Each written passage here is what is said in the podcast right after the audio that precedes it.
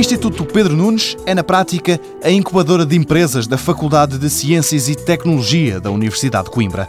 A instituição tem recebido prémios internacionais pela qualidade do trabalho que ali se desenvolve. O mais recente foi o mais saboroso, a melhor incubadora de empresas de base tecnológica em todo o mundo.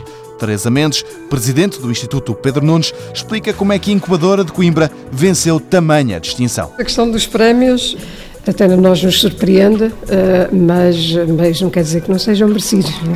O concurso, a atribuição do prémio é feita com base numa candidatura e uma seleção com base em 25 indicadores que tem a ver com o desempenho da própria estrutura e também com o desempenho das empresas que são por nós apoiadas. Teresa Mendes dá conta de duas particularidades do Instituto Pedro Nunes que o separam da competição. Dois dos critérios que foram destacados no, no discurso da entrega do prémio, o, o, primeiro deles a sustentabilidade. Portanto, é uma infraestrutura que se autossustenta financeiramente, que não é muito comum em infraestruturas desse género, e também o retorno do investimento público. É? Portanto, com um investimento inicial uh, no edifício, com participado, conseguimos efetivamente uh, ter um, um, retorno em termos de criação de empresas, em termos de emprego criado, que é substancial. Nas instalações do Instituto Pedro Nunes de Coimbra, são muitas as empresas em atividade, com novas sempre a chegar e outras a partir. A taxa de sobrevivência daquelas que saem das instalações do Instituto encontra-se nos 80%, um valor também